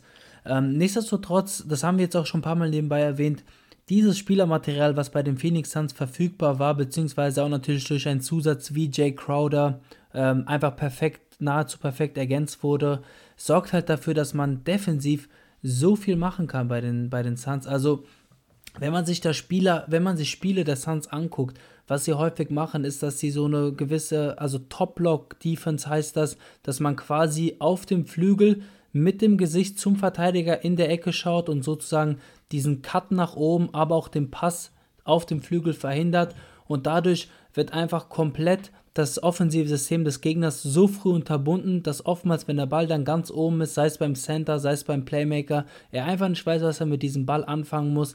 Dann wird hier und da ein bisschen rumgespielt und dann wird entweder das 1 gegen 1 gesucht oder ein, ähm, oder ein Pick and Roll gelaufen, was ja nicht so geplant war.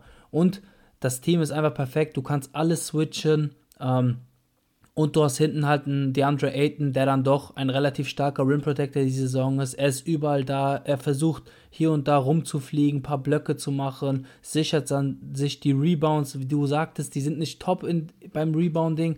Nichtsdestotrotz macht Ayton da natürlich einen großen Part aus, was das Rebounding abgibt. Und ich will hier noch einmal erwähnen, Michael Bridges, wie er sich entwickelt hat ähm, und wie unfassbar er am Ball verteidigt, macht sehr, sehr viel aus in dieser Defensive. Also alles super intelligente Spieler und auch die Kommunikation auf dem Spielfeld, da kann man auch mal ein Auge drauf werfen, wie sie während dem Spiel, während der Defense kommunizieren, habe ich, hab ich nur sehr selten bei einer anderen Mannschaft gesehen diese Saison. Ja, Michael Bridges, gutes Stichwort. Der ist ja hier so ein bisschen was äh, wie der Iron Man Junior. Der hat gestern äh, sein 200. Spiel gemacht. Kann man jetzt sagen, ach, na ja, der ist noch nicht so lange dabei. Aber doch beeindruckend. Alle 82 Spiele gemacht als Rookie. Ganz, ganz selten. Letzte Saison dann eben alle 73 in der verkürzten Saison und Bubble. Und jetzt auch wieder alle 45 Spiele. Und der ist also in seiner dritten Saison ganz, ganz stark verbessert. Ein richtig guter Defender auf dem Flügel, hat seine Punkte von 9 auf 14 gesteigert.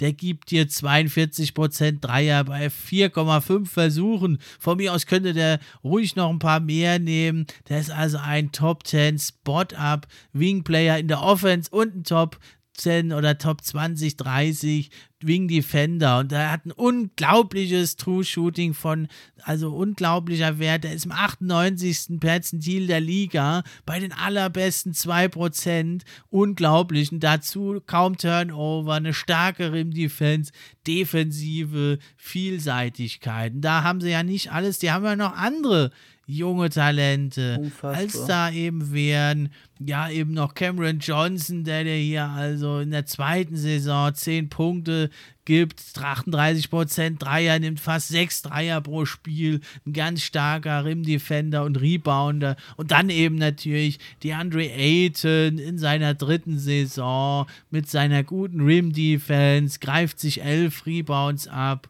und hat also da auch ein ganz gutes Game. Ja, also zu DeAndre Ayton bereits erwähnt. Ähm, ich hätte einen bisschen größeren Sprung von, von ihm erwartet, weil ich mir dachte, dass mit diesem Duo mit Chris Paul, der, der würde dann DeAndre Ayton in so einem sehr guten, absolut phänomenalen Licht setzen.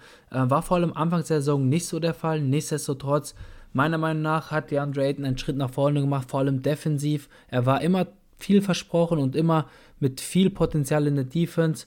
Aber was er meiner Meinung nach da am, am Rim macht, die Saison, finde ich so, so gut und so unterbewertet, weil in den Zahlen, das siehst du ja gar nicht.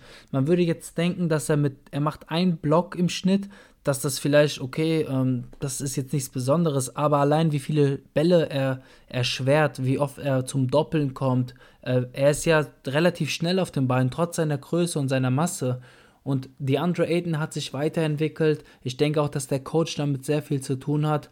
Und er ist für mich auch so ein Anker dieser Defense. Es ist extrem wichtig, dass du so einen Rim Protector hast, weil das, diese ganze Defense, die ja auch oftmals, du wirst geschlagen, das ist ganz normal. Aber wenn dann hinten so ein Mann steht, der die, Schwere dann so, die Schüsse dann so schwierig macht, das kann dir nur gewinnbringend. Und ein Cameron Johnson, ja, zu ihm ist zu sagen, ähm, eine Entwicklung, die ich so nicht erwartet hätte. Ähm, er spielt immer mehr Minuten.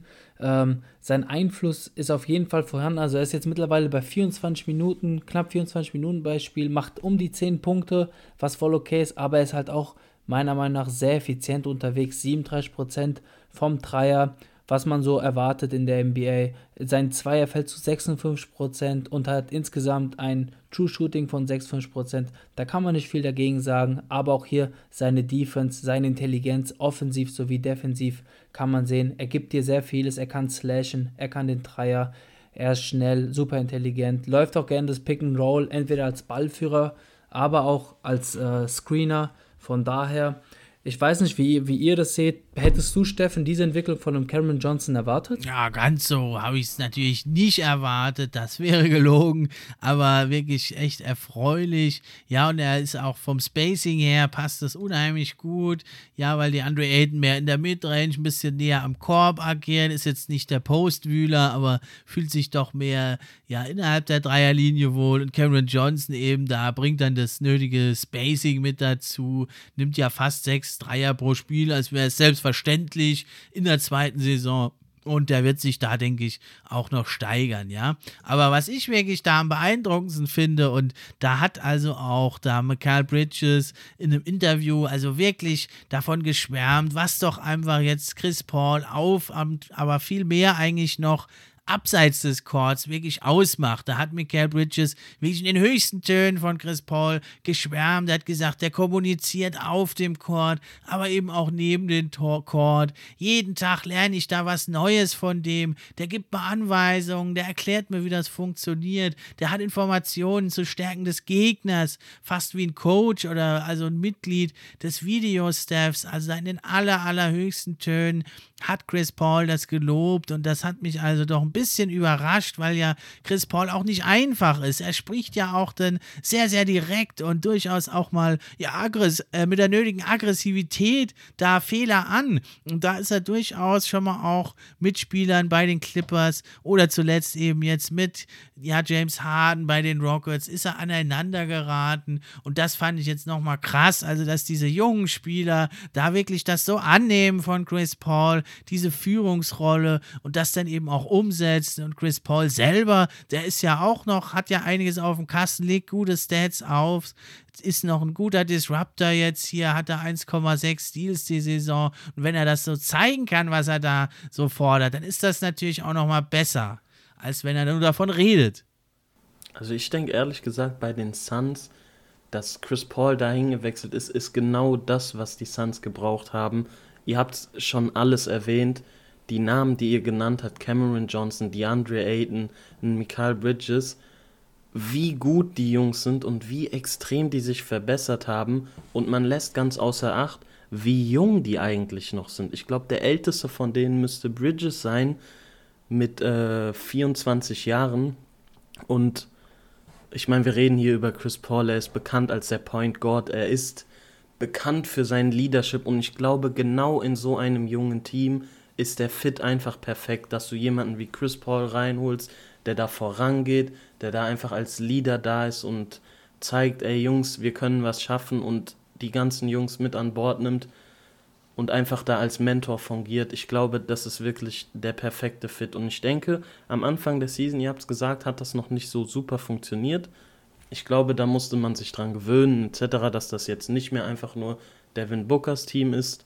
Aber ich glaube wirklich, mittlerweile ist ziemlich klar, das ist der perfekte Fit und die Suns sind hier, um hier zu bleiben. Ja, gut gesagt. Ne? Ich habe mir also jetzt ganz viele Spiele der Suns im Vorfeld dieser Sendung nochmal angeschaut. Ich dachte auch, die brechen vielleicht hinten raus ein. Glaube ich jetzt nicht mehr, die sind so gefestigt. Und es ist ja nicht nur Chris Paul, es sind ja auch noch die anderen Veteranen, Jake Crowder, Saric, Edward Moore, Tory Craig, Langston Galloway. Sie haben da eine ganz ordentliche 12, 13-Mann-Rotation. Da kannst du also auch mal einen Ausfall oder ein schwächeres Spiel der jungen Leute, kannst du da durchaus kompensieren, wenn du doch dann so eine Reihe jetzt von Veteranen hast, die da gut spielen. Crowder 13 Punkte, 38% Dreier, guter Defender, Saric 10 Punkte, auch 38% Dreier. Also da geht einiges. Jetzt haben wir aber hier die absolute Lobhudelei gemacht. Jetzt mal Butter bei die Fische. In Playoffs kommt es ja aber auch an, auf Erfahrung an. Ja, wo werden eurer Meinung nach die Phoenix Suns da jetzt im Endeffekt landen? Also Hand aufs Herz, sind die Phoenix Suns, sind die etwa tatsächlich jetzt schon ein Contender in dieser Saison? Was meint ihr? Ja, also ich sag ja, weil du hast Chris Paul im Team. Wenn er verletzungsfrei bleibt, hast du das Spielermaterial mit einem Devin Booker, der die Offense geben kann in einer wichtigen Playoff-Serie. Du hast mit DeAndre Ayton einen guten äh, Big Man. Von daher ich sehe die Phoenix Suns schon neben den LA-Teams und dann vielleicht neben Denver als vielleicht das viertbeste Team im Westen. Von den Utah Jazz ah, bin ich nicht der größte Fan davon. Deswegen sehe ich die Phoenix Suns tatsächlich über die Utah Jazz. Könnte auch sein, dass da der Chris Paul Bonus mitspielt. Von daher, meiner Meinung nach, haben die definitiv eine Chance, in die Western Conference Finals zu kommen. Und dann kann alles passieren. Klar, wenn die LA Lakers fit sind, mit einem fitten LeBron James und einem Anthony Davis, dann denke ich, hat auch Chris Paul und seine Phoenix Suns nicht die größte Chance dagegen. Aber sollte irgendwas passieren mit einer Verletzung oder auch natürlich, dass eine andere Mannschaft neben den LA-Teams in die Conference Finals einziehen sollte, was ich jetzt natürlich für eher unwahrscheinlich sehe, dann haben die Phoenix Suns definitiv Chance, auch vielleicht aus dem Westen zu kommen. Das ist jetzt vielleicht ein Hot Take, aber abwarten. Ich meine, LeBron James und Anthony Davis sind ja auch immer noch verletzt. Also wir müssen da echt abwarten und gucken, was passiert. Ja, ich sehe das ganz ähnlich, wie der Weihers das gesagt hat. Also, wenn man mich die, mir die Frage vor sechs bis acht Wochen oder so gestellt hätte, hätte ich gesagt, ach, bei denen läuft's gut, das gönne ich denen, aber die kommen da wieder runter von ihrem hohen Ross. Aber mittlerweile, wir sind so weit in die Saison, wir sind schon so weit in der Saison und die Suns liefern einfach immer weiter ab. Deshalb muss man die Suns, glaube ich, mittlerweile schon in diese Konversation mit einbringen. Ich würde sie jetzt nicht irgendwie als Top-Contender sehen, aber unter diesem Level von Brooklyn Nets, LA Lakers etc. Ich denke, in diesem zweiten Niveau von Contendern muss man sie mittlerweile schon einordnen. Ja, und also die Phoenix Suns und auch die Jazz wurden ja schon angesprochen. Beide Teams haben ja nichts gemacht zur Trade Deadline. Und da ist natürlich ein wichtiger Punkt auch, dass die Teams relativ verletzungsfrei durch die Saison bisher gegangen sind. Und darum stehen die auch auf den Plätzen 1 und 2. Und die Suns, ich denke also auch, sie werden mindestens eine Homecourt Advantage Plus 4 halten können. Und dann doch haben sie durchaus die Chance auf einen tiefen Playoff-Run. Ein bisschen Pech wäre es, wenn man Zweiter wird oder Dritter und die Lakers dann zieht in der ersten Runde. Dann könnte es ein frühes Ausgeben in den Playoffs, in den meisten anderen Fällen. Aber denke ich, würden die Suns da die erste Runde zumindest schaffen. Und dann in der zweiten Runde können sie durchaus jedem Contender dann guten Fight liefern. Und im Endeffekt kommt es dann eben, ja, doch ähm, irgendwo auch auf Nuancen an und dann braucht man auch ein bisschen Glück. Absolut, also kann ich gerade nur zustimmen. Ich sehe das zu 100% genauso und aber wir sprechen natürlich die ganze Zeit von Verletzungen von anderen Mannschaften. Chris Paul hat ja leider auch eine kleine Verletzungshistorie, zumindest vor den Oklahoma Thunders. Das ist ja natürlich, sag ich mal, key. Also wenn äh, Chris Paul sich irgendwie verletzt und dann noch länger verletzt oder in einer Playoff-Serie naja. die längste Zeit ausfällt, dann sehe ich natürlich nicht die große Hoffnung. Für mich ist natürlich der Gesundheitsstatus von Chris Paul absolut key für, die Phoenix, für den Phoenix sicher, Suns, sicher. für den Erfolg der Phoenix Suns. Das auf jeden Fall, ja, da bin ich bei dir. Ja, DeAndre Ayton ist da ja auch so jemand, der mit dem Knöchel schon sehr oft Probleme gehabt hat. Wir gehen natürlich davon aus, dass die Jungs gesund bleiben. Wenn da jetzt irgendwie sich jemand verletzt, ist es natürlich eine ganz andere Konversation. Aber wenn die so bleiben wie jetzt, glaube ich, muss man sich schon da einordnen. Ja, und dann eben, wie gesagt, sind die Teams natürlich da auf den Plätzen 1, 2, 3, 4, 5 so dicht beieinander, dann können sogar Kleinigkeiten entscheiden. Ich denke, damit haben wir eigentlich alles gesagt zu den Phoenix Suns. Dann bleibt mir nur noch, mich zu bedanken bei euch. War eine coole Diskussion, hat mir echt Spaß gemacht. Und ich hoffe mal, unseren Hörern hat es auch Spaß gemacht und wir haben ein bisschen Licht ins Dunkel bringen können, warum die Suns so stark sind. Erzählt uns doch aber mal zum Abschied noch ein bisschen was von eurem Court Life Podcast. Was geht da so ab? Ich glaube, äh, ich verabschiede mich hier schon mal und gebe das Wort an den Wires weiter. Der macht das bei ja, uns ja, im Podcast auch dich, immer so gut. Dich. Deshalb. Ja, nee. Also erstmal natürlich vielen Dank von, von unserer Seite, vom Namen des Kotlev Podcasts, dass wir hier sein konnten. Es hat eine Menge Spaß gemacht, über die NBA zu reden, wie immer. Ähm, das ist doch wunderschön, dass man sich da einfach treffen kann, virtuell und ein bisschen über die NBA schnacken kann. Ähm, ja, zum Kotlev Podcast ist zu sagen, ähm, wir sind jetzt mittlerweile so knapp bei den 30 Folgen angelangt. Äh, Paul und ich haben das damals aufgezogen, weil wir der Meinung sind, wir wollen ein NBA-Podcast liefern, der auf eine gewisse Art und Weise etwas lockerer sein soll, nicht so strikt an die Zahlen, aber auch nicht an so verrückte Terme geknüpft ist. Und dementsprechend versuchen wir den Courtlife Podcast da ein bisschen lockerer aufzuziehen, hier und da ein paar Witze zu machen, ähm, alles in einer entspannten Atmosphäre. Das Ziel ist es da, dass der dass mehr die Unterhaltung im Vordergrund steht. Wir sagen natürlich kein Nonsens, also es ist jetzt nicht so, dass wir Quatsch da labern im Port, also inhaltlich, es geht nur darum, das, die ganze Atmosphäre da ein bisschen lockerer zu gestalten.